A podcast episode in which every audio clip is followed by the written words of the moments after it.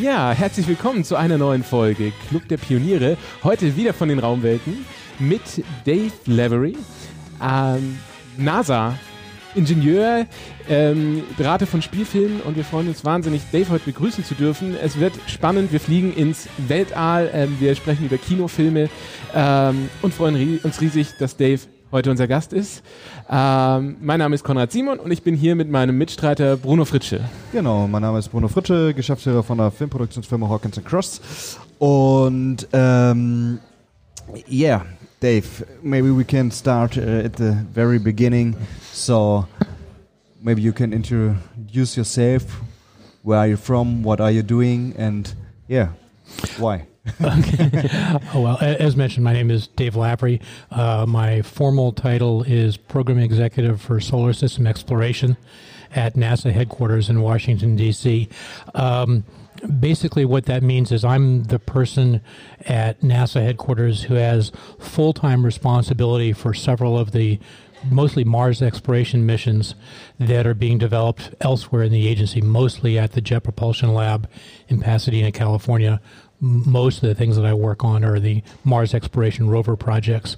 Uh, I've actually been working with the rovers since the very first one, the Sojourner rover in 1997 that landed uh, on Mars, and then every rover since then, Sojourner, Spirit, and Opportunity in 2004, and then the Curiosity rover that landed in, in 2012. And I'm currently working on the next ones that will be launched next year.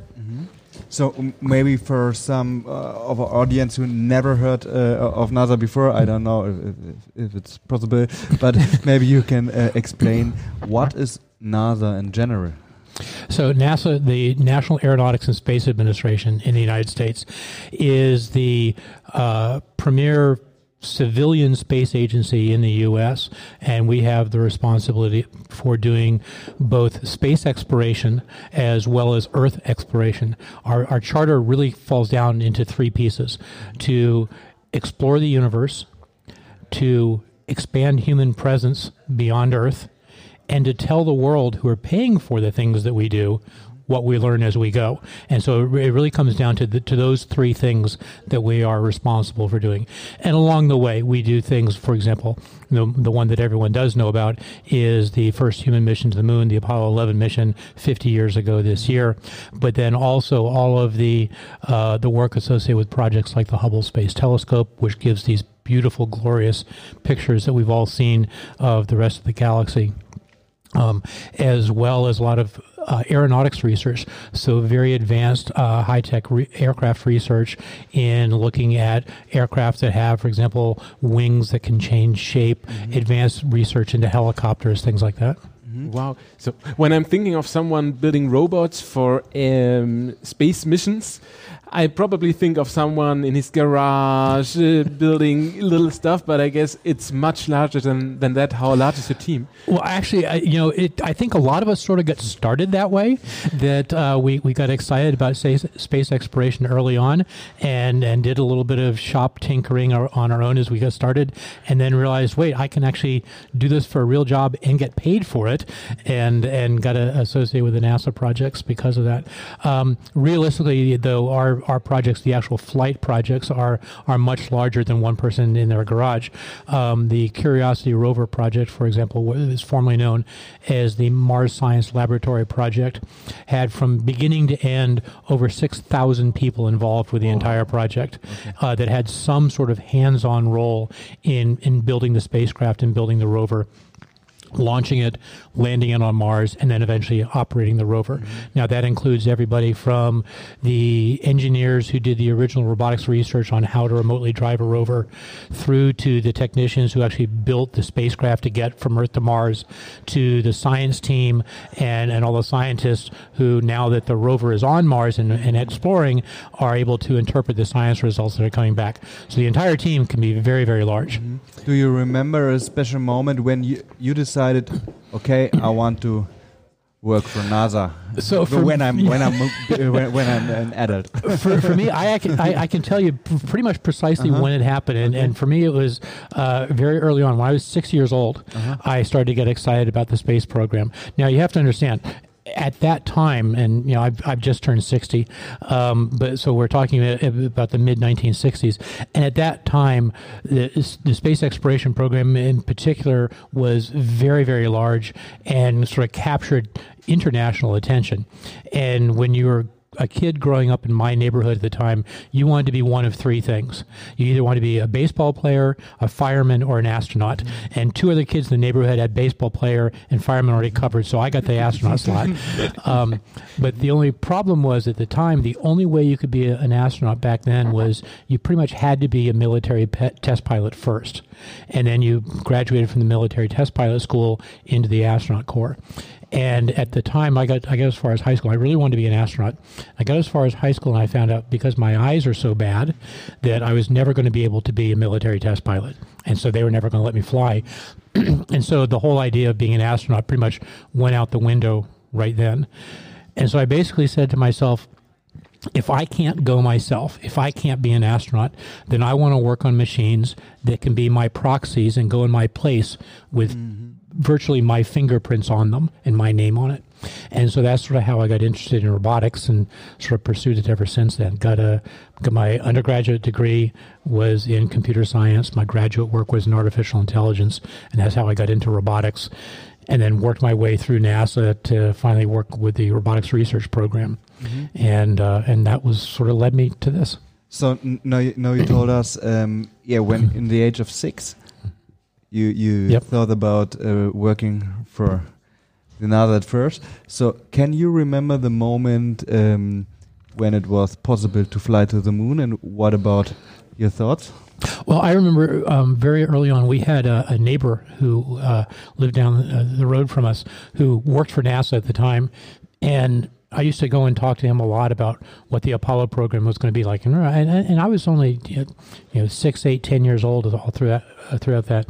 But um, I found out enough from him that I would give presentations in my living room to my parents about how the Apollo mission was going to work, and I would make them sit and listen to me lecture my parents on this is what you need to know about the Apollo mission, and this is what the astronauts are going to do, and and so I, I sort of you know, like I said it, it was very obvious very early on that this is this is what I was going to be associated with. I was going to find a way to work in it somehow.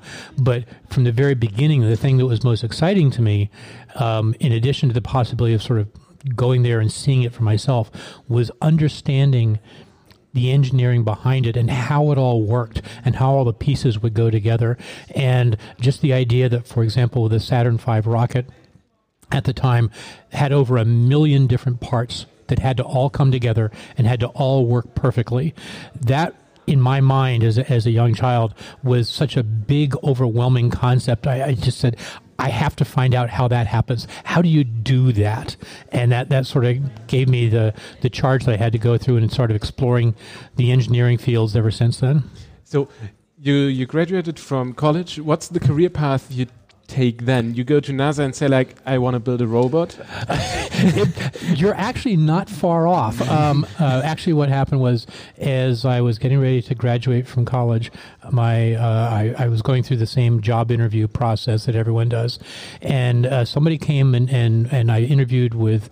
I don't know, probably about two dozen different companies at the time they had a job fair and and I sat and talked to them, and there was somebody in there, and I truly I actually don't remember who the company was at the time, and and they they apparently liked what they heard from me. They gave me a call back a few weeks later and said, "Hey, would you come up and do a second interview with us?" And, I, and I'm sitting here racking my memory trying to remember who this company was because I didn't remember talking to them.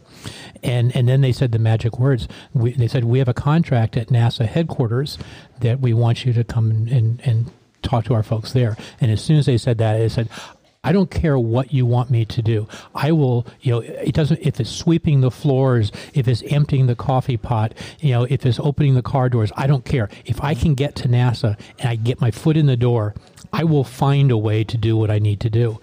I just need to start. And that's what this company offered. They, they hired me as a computer analyst and I worked with them for for the first six years, uh, doing computer design work. And um, but I found during that six years I was working with the company. Here's where all the different sections in NASA are. Here's all the people. Here are the the folks that are doing the stuff that I actually want to do. And then was able to as soon as they had an opening open up. I because I was already working with them, knew them already, and was able to jump into that slot, which was with, with the robotics research organization, and just start working from there on. But yeah, it was it was basically if I can get a job at NASA, it doesn't matter what, I can at least get started, and from there I can figure out how to get to do the stuff I want to do.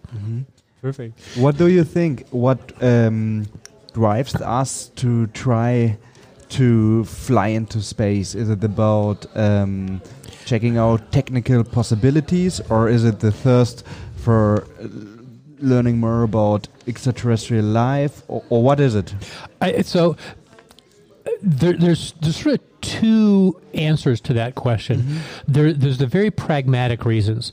The the fact that every dollar that we spend in exploring space turns into products that turn into somewhere between five to seven dollars in the international economies. And so investment in the creation of technologies that are required for space exploration turn into real products and real commercial activities and real marketability of items back here on Earth. And so there's this enormous return on investment.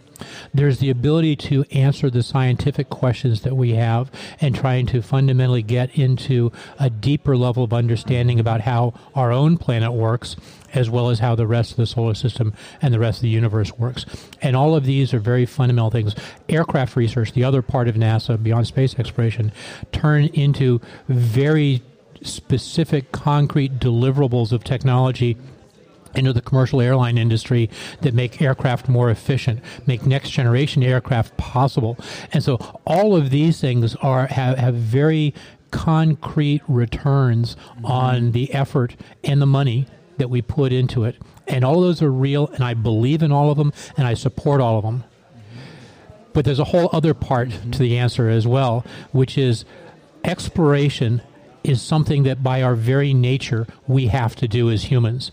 We are called to explore. We always want to know what's on the other side of that hill, what's on the other side of that ocean, what's on the other side of the sky. It's just something we it's it's basically bred into our, the very mm-hmm. people that we are that that is something that we do and space exploration is the next big step in our ability to explore and and that's what calls a lot of us i think What would you say the biggest um, um, yeah, development in the last past 10 years?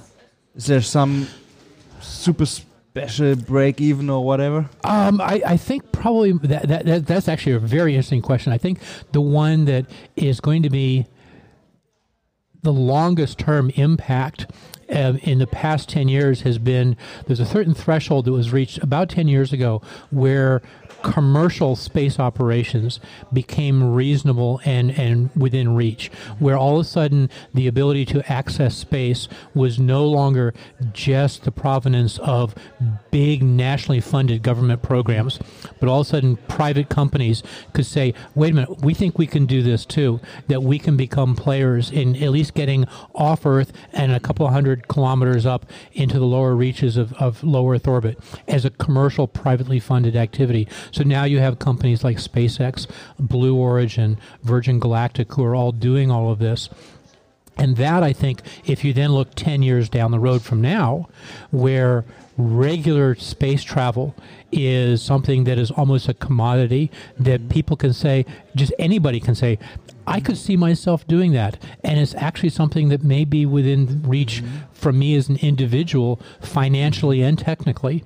And I think when when we get to that point, and, and like I said, the seeds happened about 10 years ago, that, but when we get to that point, there will be such a fundamental shift in how mm-hmm. we perceive our planet and how we perceive the rest of the solar system that I think it, it truly will change Yeah. not just how we look at things, but what we develop, how we behave as a species, how we behave and caretake this planet. What's your thoughts about uh, public space travels?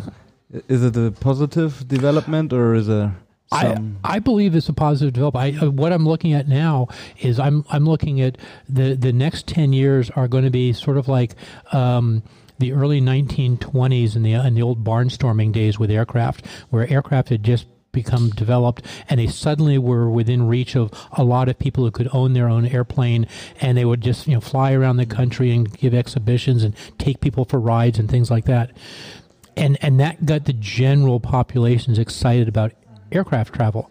I think we're having the modern equivalent of that over the next 10 years, where we're going to see people who's, who always thought of you know, the idea of going to space being something that was fun to watch from a distance, but you could never participate yourself. Mm-hmm. That's going to change. And I think people will get excited about it and they'll say, wait, this is something that, that I can do too.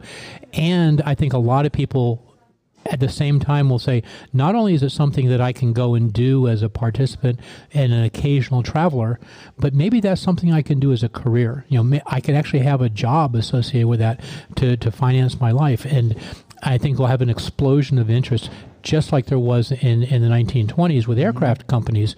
We're going to see an explosion of companies who are going to start supporting that and building new technologies and new capabilities. And the more that do that, the easier the access is going to be. More, even more people will get involved, and sort of it, it becomes a self-feeding process. Let's, let's talk about movies. Yeah, let's talk about movies because um, all of it's an amazing view on what you just just said is an amazing view on this topic. How did this or how does um, this kind of perspective move into pop culture at the moment? There's a huge amount of movies going into space. They become more and more realistic. Um, the Martian, uh, but as well the um, Ah, I forgot the name. Lots of movies. Lots of movies. Interstellar, Interstellar, this Gravity, one. whatever. Because they're becoming they're becoming more and more real, more realistic, less less science fiction, more science non-fiction. Um, uh, what, what's your view on this? And your part. And well, and, and so in, in, the case of the movie The Martian, I was actually one of the technical consultants on the film, mm-hmm. and um, both for The Martian and, and Inter- Interstellar are two really good examples of production teams that came to us very early on. Um, in the case of The Martian, Ridley Scott called us very early on in the production and, and said, I want NASA's help in this. And, and this was the most important part from our perspective. The very fir- first conversation with him he said, I want to make this movie as technically accurate as possible. I want you to pick it apart in every little detail and tell me how to make it technically a more accurate movie. You know, he said, I will work with the story. Don't worry about the storyline, but make sure it's right. And we love to have that sort of a working relationship with a filmmaker where we can say we will you know make sure it's technically accurate and correct in every way that we possibly can because we know that the solar system and the, and the galaxy and the universe are such amazing places already. You don't have to create fantasy just show what's out there and people will be blown away by it because it's mm-hmm. so overwhelming and and so our ability to go in and make it technically correct whether it's in the context of the visuals you would see in the case of something like interstellar around a black hole or what the experience of actually driving across the surface of Mars would be like in the case of the Martian. Um, those stories and making them an accurate portrayal of those stories are, are, something that we love to help with because we know it's exciting, we know it's visually impressive, and we know it helps make the story even more believable. Mm-hmm. Now, the, Mar- the case of the Martian is also a good one. There are certain things where yes we recognize first and foremost you're making a, a, film that's telling a story and there's certain literary license that you have to have and there are three little things in the martian that for the sake of telling the story are scientifically incorrect. We get it. That's fine. Mm-hmm. And and you know if you're willing to make a leap of, of logic on those three little things everything else in the story is technically correct what uh, what mm-hmm. what are those three little things? so, so yeah. the, the, the best one, and uh, Andy Weir, who wrote the book upon which the movie is based, um, he's he's right up front about this. He said, "Look."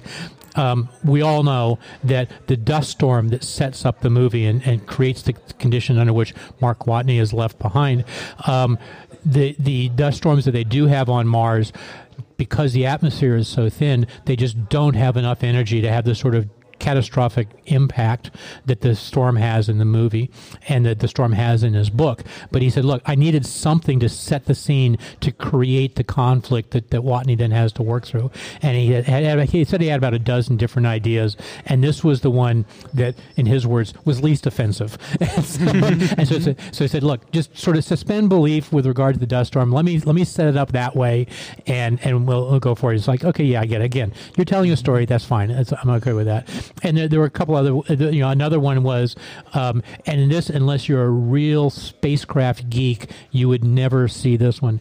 But the idea that you would bury the uh, radioisotope power source that Watney then goes and digs up to, to reuse as his heat source inside the rover. Um, because of a lot of technical issues and planetary protection concerns, this is actually something that we have policies on you would never bury a, a, radioactive heat source. You you would find other ways to isolate it and store it, and and you wouldn't have it in contact with a Martian soil. Like I said, that's a little tiny detail that if you're not sort of deep inside the, mm-hmm. the, the, NASA environment working with this sort of stuff, you'd never notice that little thing and wouldn't care. But you know, it's, it's those sort of things that we do pick up. Are there on. some some um, mistakes in film that repeat when you see some science fiction movies? Some um, a, a, common mistake? The, the, I think probably one of the most common ones is just about how orbiting spacecraft work, and that once you're in an orbit, changing an orbit to something different. You know, the idea of okay, I'm on I'm on my little spaceship here, and I see another spaceship way over there, and I'm going to zip over to it that doesn't work that way. and, and changing orbits is a big deal, and it takes a long time and a lot of energy. Mm-hmm. And and that's something you see over and over and over again um, as probably one of the most common ones. And then the other one right now is the idea of, of landing on another planet, landing on Mars, for example. The idea that it's going to be this you know simple you know uh, pointy rocket with big fins on the end that's going to come and land down mm-hmm. down the surface of Mars and then take off the same way with nothing else around it, no other infrastructure infrastructure mm-hmm. or support or anything else. Yeah, that that that probably is not going to happen that way. How um, how can it work? Well, and and so one thing you could look at, for example, is the way that we're landing on Mars right now. Mm-hmm. It's a multi step process where there are lots of parts of the spacecraft that get used that, for example, may slow the spacecraft down in the upper part of the atmosphere with a heat shield or parachutes or something like that, that then get thrown away, and then the rest of the spacecraft comes down and lands on rockets, mm-hmm. perhaps. But there's you know there's parts that that it's not just one single rocket blast mm-hmm. that takes you down through the atmosphere, okay. but is rockets and parachutes and heat shields and, mm-hmm. and lots of different things. And and the, the the idea of just as one spacecraft coming down in a very clean looking fashion, and then that same spacecraft takes off again um, with nothing else around it to help refuel or refurbish or repair the spacecraft. That's probably not going to happen. Mm-hmm. Interesting. Yeah. Very interesting. interesting. You wanna, yeah. We have something for you. It's yeah. a ghost. It's um, the honest answer. It's a special question. Okay. So, honest answer is uh, what do you think? Is there extraterrestrial life? So, I would l- love to believe that there is. I think when you look at the probability, just given the number of star systems that are out there that we are finding have planetary systems around them, we know, I think that the last time I saw the number, uh, that there are at least um, 2,500 stars with planets around them, and that count is going up every day as we continue to explore. So, given the percentage of systems that have planets, and given the number of stars that are out there, there are an enormous number of planets just in our own galaxy that are capable of existing in a zone where life, mm-hmm. as we know it, could exist. And just giving the sheer numbers, the probability that one of those planets may have had an opportunity for life to have started is is not zero. It's some. It's a number that's higher, mm-hmm. and uh, you know, and so potentially out of the billions of stars in our solar in our galaxy, um, the potential for uh, tens of thousands, if not hundreds or millions, hundreds of thousands or millions of them, to be capable of supporting life is very real. And so life could have started on many of them. And it, given whatever that number is, the potential for at least one of those places to have evolved to the point of being intelligent life, again, it's not zero. It's a number that's higher than that. So is the potential there? Absolutely. I would like to think that it, it, do, it does indeed uh, end up happening and it's, it's somewhere out there. However, does that mean that I actually believe we have seen evidence here on Earth of that life coming and visiting us? No. Um, that's a very big claim. I have never seen anything that would get even close to satisfying just even the most rudimentary uh, test to say, yes, this is real hard evidence. You know, we, we're not there yet. Um, is the potential there? Yes, and I certainly hope that it's real. I would truly hate to think that we're alone in the universe. I, I think that, that there's something else out there, but making the next step of saying they've actually traveled here and visited us, that I that I haven't seen yet. I've got, I've got one final question regarding the future. So you've you've graduated graduated uh, sometime, I guess, in the 80s, yeah. and at the time already you worked on artificial intelligence, yeah. and it's all around us, and it's becoming more and more popular and getting more and more into consumer products. How is it going to affect us? Perhaps in space, uh, in space missions, but also in our everyday life. Well, I think so. I'll answer the second part first. Um, in terms of space missions, the reason that NASA ha- has historically been so heavily involved with artificial intelligence research over the years is because we're in situations where, just in the case of Mars, we'll look at, at that as an example. Mars and Earth, um, as they orbit the sun, at their closest approach, the round trip light time will be on the order of 10 or 11 minutes.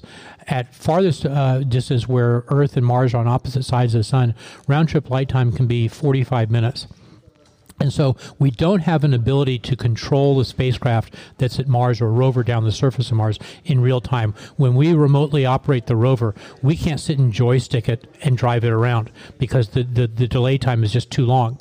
So instead, what we have to do is basically give the rover here's your set of commands. Here's what I want you to do today. I need you to drive to that target over there, deploy the X ray spectrometer, take three measurements, then drive to the next target over there, deploy the rock abrasion tool, grind the rock clean, and, and take a measurement of that rock. And then when you're done, take all the, the, the data results from the science instruments and the pictures you've collected and send them back. And you know that's that's your job for the day. And we pretty much you know we do it in special commands, but basically that's what we tell the rover. The rover has to be smart enough that it can interpret those commands and turn it into okay, I have to turn my wheels 147 times to get to the target and count that off properly. And if my wheels slip, I need to compensate for it to make sure that I get, actually get to the target. I have to use my cameras to then uh, make sure that I'm actually on target correctly, and then deploy my arm and put the, the, the instrument where I needs to go, and you know take apart each of those high level commands and turn it into real motions of each of the, of the motors on the rover to actually accomplish all that stuff. Then at the end of the day, compile all the results and send it back. The only way that that happens is with a lot of embedded intelligence in the machine. And so we do have done a lot of AI research over the years to figure out how to tell the machine how to do all that. And we will continue to do that as our spacecraft get farther out in the solar system where the delay times are even longer or the instruction sets are more complex. We're going to do more and more of that. At the same time, we're also trying to make sure that on human missions, where the astronauts, for example, are up on space station or eventually they, they go to Mars, that we want the astronauts to be productive doing their scientific research or doing other engineering tasks that we assign to them.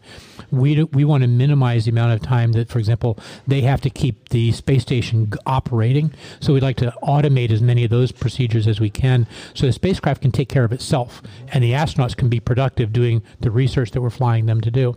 And so we, we invest in artificial intelligence quite a bit for those reasons just like we said before, a lot of that technology makes its way back to Earth and gets turned into real products that then get built by a, a company sitting in the middle of the country who turns mm-hmm. it, you know, takes some of that artificial intelligence technology, for example, and figures a way to say, hey, I can now make um, a refrigerator that's intelligent that actually monitors itself and knows if I have a problem and the temperature starts dropping in the refrigerator, I can correct it without having to worry about my owner coming and taking care of me. Or at least recognize I have a problem. If I can't fix it, I can call for help. Mm-hmm. And you know, all of a sudden you have intelligent appliances that require less from the homeowner to maintain but rather the system can take care of themselves. And it'll be lots of things like that that we'll see.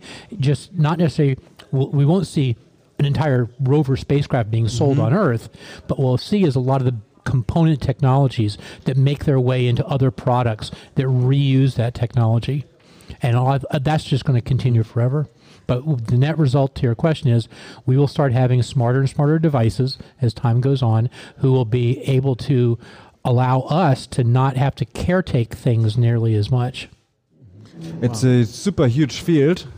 and I think there will, yeah, lot of development in the next years. Yes. and it would be very interesting if we had a chance to talk again in five years or whatever. Yeah, Give me a call then, and we'll do it. so, but for the moment, we're done.